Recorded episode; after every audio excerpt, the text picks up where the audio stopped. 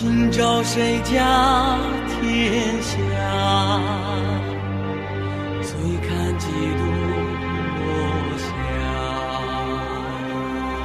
泪洒谁家铠甲？你兵我马，女子写信，绣我兵家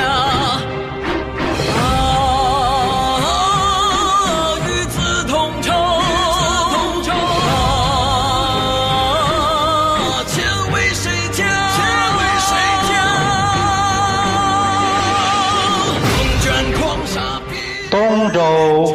列国志第二十二回，公子有两定鲁军，齐皇子独对尾夷。第二节，闵公之死。血染万里黄沙。今朝谁家天下？醉看几度落霞。泪洒谁家铠甲？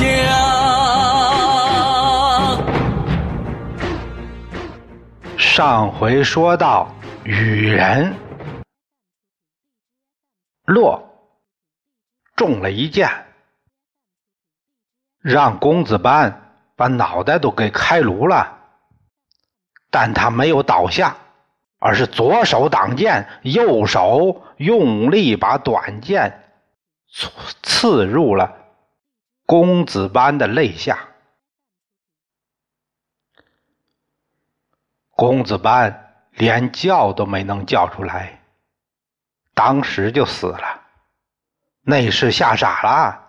赶紧报知党事，党家人拿着武器赶到，洛已经伤势过重，不能动了。大家一起上前砍为肉泥。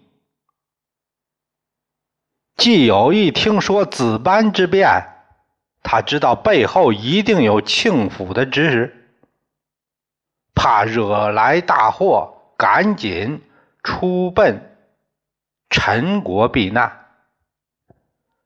这时候，庆府出来了，他把这事儿归罪于羽人洛，灭其家，把人家一家都给杀光了。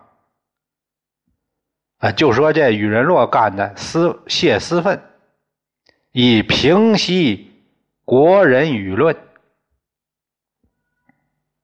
夫人姜氏这时候就想让庆府为君，庆府说呀。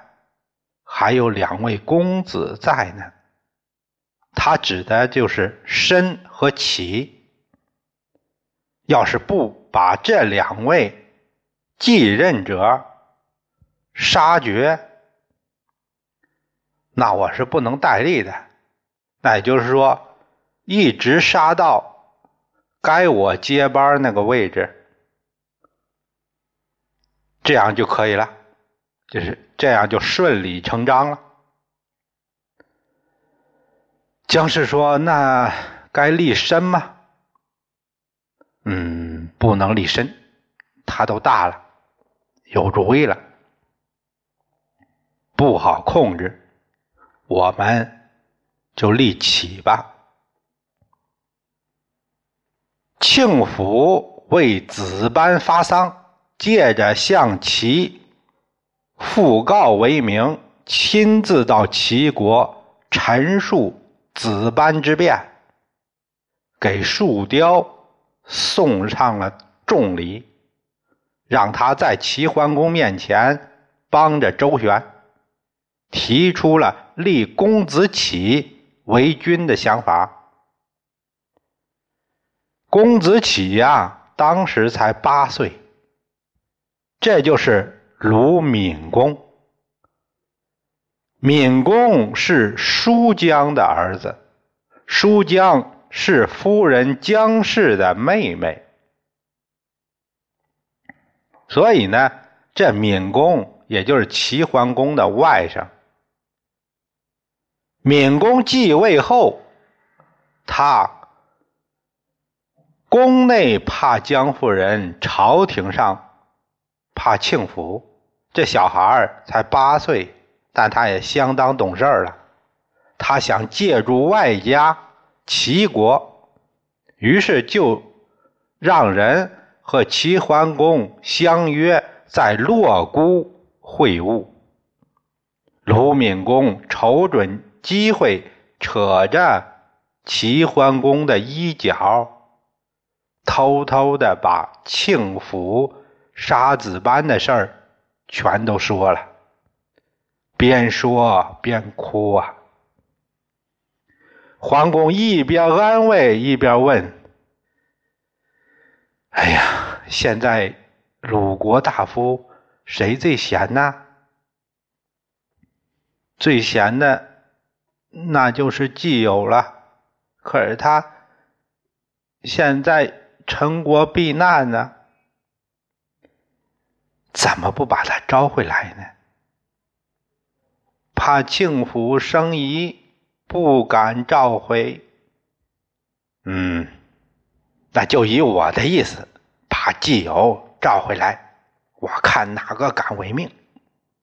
于是桓公就让人以桓公之命，从陈国召回季友。闵公就在狼地等着季友到来。然后一起坐车回到了国都。闵公立季友为相，就说是桓公的意思，自己不敢不做。这事儿发生在周惠王十六年，鲁闵公元年。这年冬天。齐侯不放心鲁国的政局，就派了大夫仲孙秋来考察情况，观察一下庆府的动向。闵公一见公孙秋，就只顾哭了，话都说不出来了。他心里相当委屈。公孙秋又见了公子申，并且谈到了鲁国的现状。公子申都是成人了，他讲起事儿来那是相当有条理。仲孙秋很是赞赏，此治国之器也。他嘱咐季友要保护好公子申。说到当前严峻的形势，公孙丘建议季友把庆府除掉，越早越好。季友伸出一只手掌，做了一个这样的暗示，公孙丘就明白了，他呀孤掌难鸣，丘一定会把当前的情况。告知我家主公，要是有紧急情况，也有个相应措施。庆府听说公孙丘来了，带上重礼来见公孙丘。公孙丘说：“苟公子能忠于社稷，寡君亦受其赐，岂为求乎？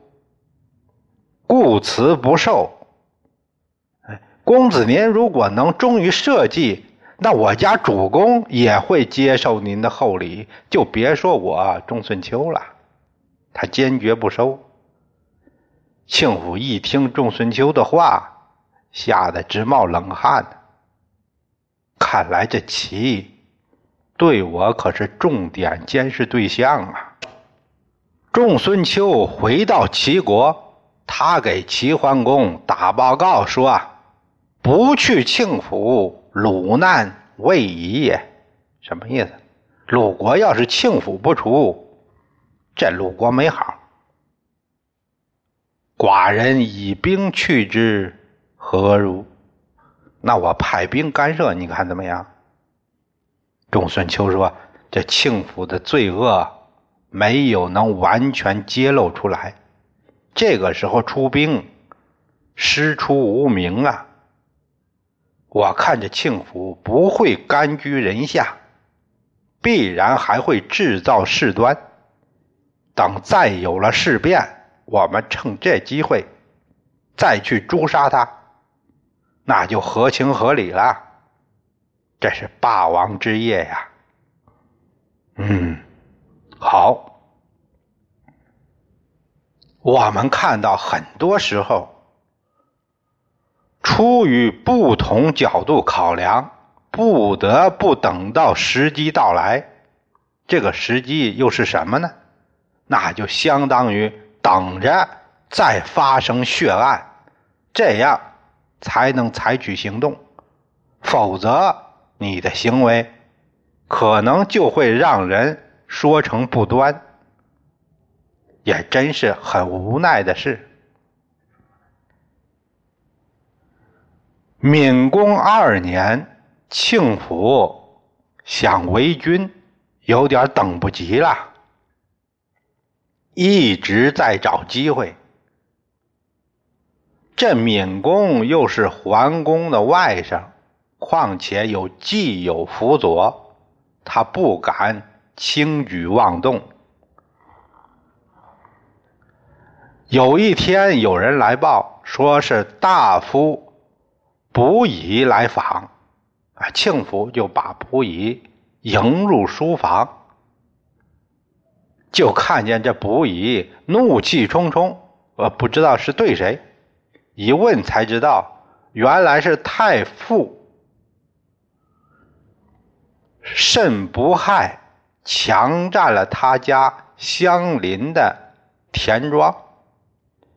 卜仪没办法，就去到闵公那儿，让闵公来评理。闵公呢？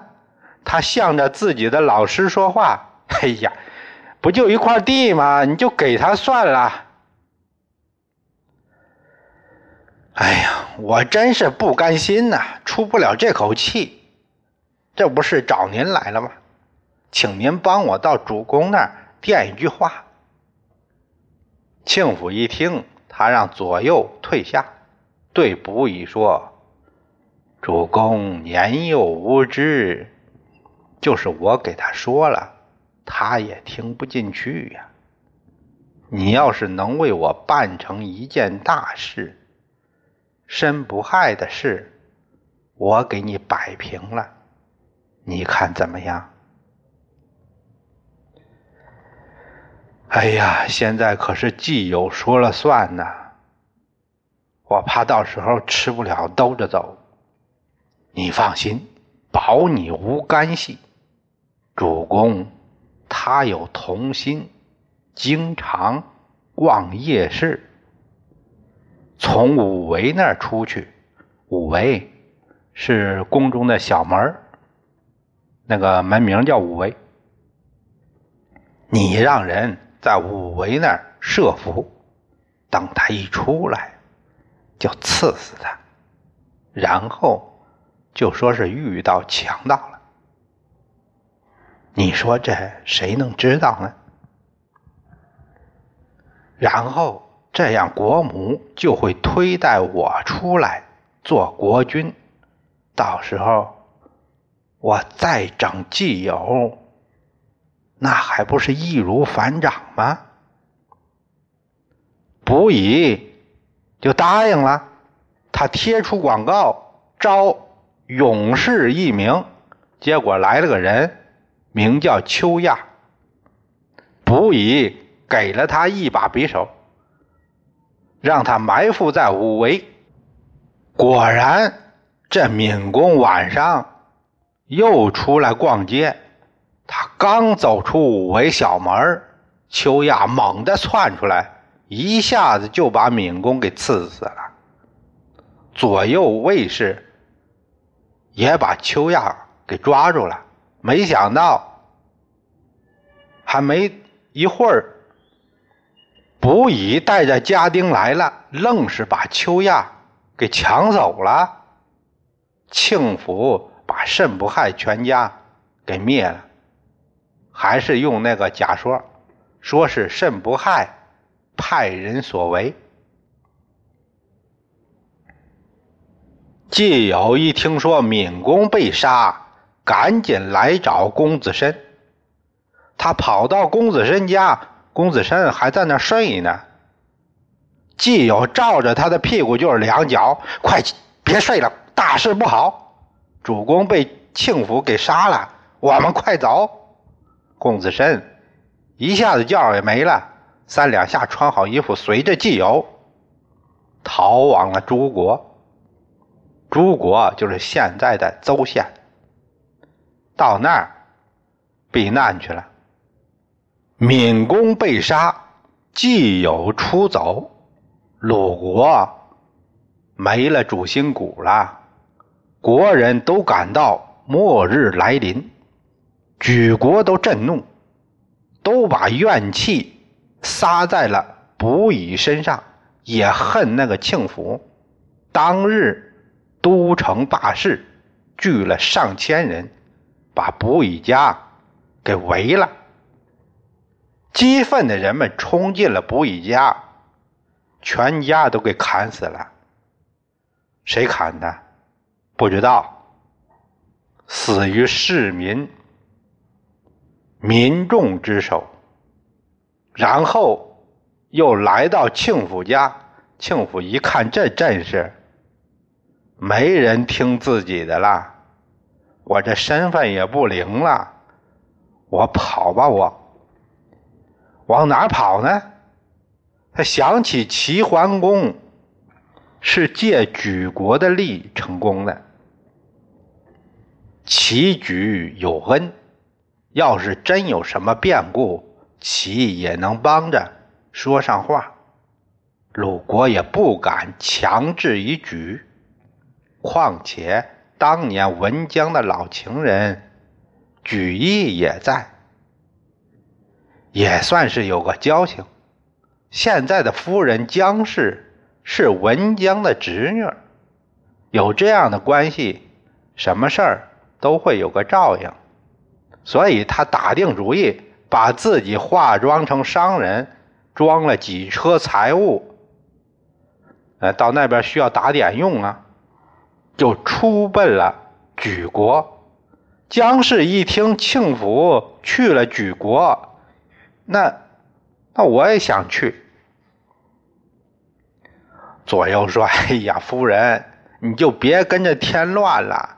你不是不知道，就是因为你和庆府的原因，国人都给得罪了。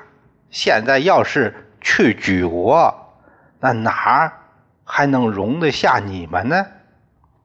左右就是没办法说，你们这样要到一块儿，真正成了狗男女，这样明显，哪个会容你们这样的人呢？现在既有在诸，众所欲也，也就是德高望重的人，你呀去那儿吧，向季友说说好话。请他原谅你。姜氏这回听话了，他来到了诸国，请求见季友。季友不见。他听说庆府和姜氏都出奔他国了，那他就带着公子申回到了国内，一面又派人向其说明。鲁国现在的危机，齐桓公就问仲孙秋：“今鲁国无君，取之如何？”现在鲁国群龙无首了，我们给他拿下怎么样？呃，鲁秉礼之国，虽遭世乱，一时之变，人心未忘周公。不可取也。况公子申明习国事，既有有堪乱之才，必能安及众属，不如因而守之。仲孙丘分析说呀，鲁国是礼之邦啊，虽然遭了一时之变，但他们这个群体的信仰没变。不能兼并，人心安抚不了。况且那个公子申还是个明理国事的人，既有也是众望所归的人，不如还是维持现状为好。来，现在就说鲁人之鲁。齐桓公点头称是，他命上卿高息带上南阳邑三千甲士，相机而动。如果你看着公子申有主社稷的能力，那就扶立他为君，以修邻好；不然的话，就直接兼并其地，吞并他得了。高息领命，到了鲁国，恰好公子申和季友也到了。高息一看公子申。相貌端庄，议论有条理，心中十分敬重。然后就和季友商议，拥立公子申为君。这就是喜功。高息又帮着鲁国加固鹿门城墙，以防诸举来袭。季友又派了公子西斯随高息到齐国，感谢齐国定国之功；一面派人到莒国，想借莒人之手把庆府杀了，并且开出了高价。要说这庆府来莒的时候，可是带了。鲁国很多国宝啊，通过举一活动买通了举子。现在鲁国又派人开出了支票，这我收一个人，给我一笔钱；我杀这个人，又得一笔钱，进出口都获利呀。举子对庆府说。举国偏小，呃，据以公子兵端，请公子改世他国。我举国这么小，怕因为你引起战争，你还是到别的国去吧。撵人了，庆府还想赖着不走，举子不客气，直接驱逐。你给我滚吧！我认为这举子做的不错了，没有直接杀他。庆府没办法，寻思着这去哪儿呢？他想起树雕来了。哎呀，我可和他关系不错呀！什么关系不错呀？人家就是看在钱的份上。于是他从诸国过境。到了齐，齐国的姜立因为庆府的恶名，都不敢收留他，他只好在文上这个地方住下来了。文上是齐鲁两国交地交界的地方，啊，都是两不管的地方，基本上是这样。刚好公子西斯从齐。办完事儿回来，来到文水，他见到了庆福。西斯说：“那你就和我一起回去吧。”呃，我怕季友不能容我呀，子瑜。西斯的字叫子瑜，子瑜，你帮我说说情吧。看在同是仙君骨血的份上，留我一条老命吧。就是作为一介平民也行啊。西斯一听这话，哎，感觉也真是可怜，他心软了，回到国都，就把庆府的话给西宫说了。西宫就打算答应，季友给拦住了。使弑君者不诛，何以戒后？那就要是暗中指使弑君的人不问罪，那怎么来以戒后人呢？他不同意，他私下里给西施说：“你给庆府说，如果他自裁，后人可以不追究，不绝世嗣。”就是你这门你这一脉不绝种。西斯领命，再次来到文上，他一他一到门外就忍不住嚎啕大哭啊！庆府听到哭声，知道是西斯来了。他长叹一口气：“嗨，子瑜不入见而哭甚哀，吾不免矣。”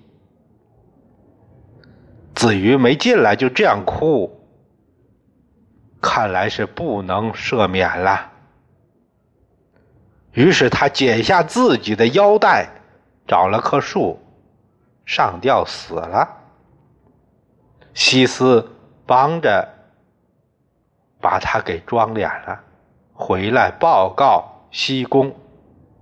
西宫叹息不已。